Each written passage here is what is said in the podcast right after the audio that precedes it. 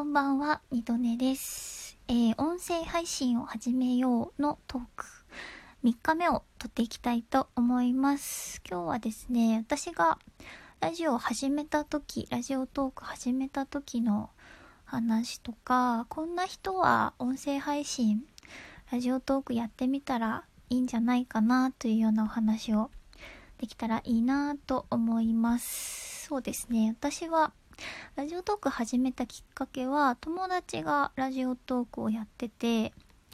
でそれでこのアプリの存在をまあ認知しましたね。その前にも一回あのツイッターでバズったんですよ。オタクは萌え語りをしようぜっていうようなツイートがちょっとバズって多分ラジオトークとスプーンだったかな。もう一個アプリが紹介されてて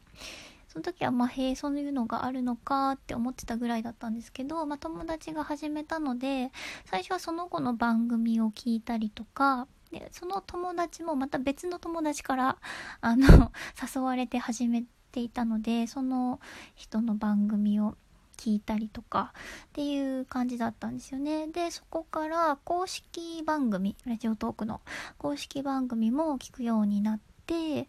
でそれから私もちょっとやってみたいなとなって始めたという感じですね。でラジオトークまあ音声配信なんですけど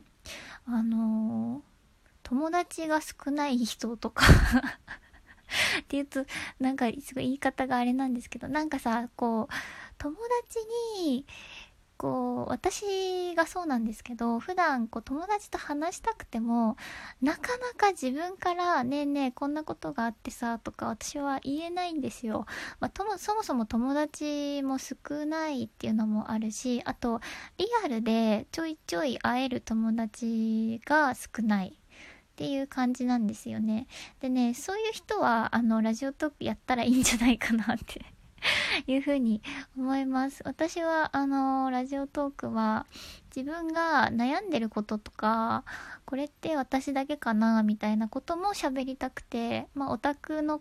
萌え語りみたいのもしたかったんですけどそういうの喋りたくて最初始めたのでむしろ人に聞かれない方が気楽かなぐらいで、えー、始めましたまあ今はあのいろんなトーカーさんとつながりができてこう思いもよらない形ですごく交流が増えて、えー、それはそれで楽しいんですけれどもすごくいい趣味になったなと思っています、えー、話したいことがあるけどなかなか特定の友達には話しづらいそんな方、えー、ラジオトーク始めてみてはいかがでしょうか。二度寝でした。ではでは。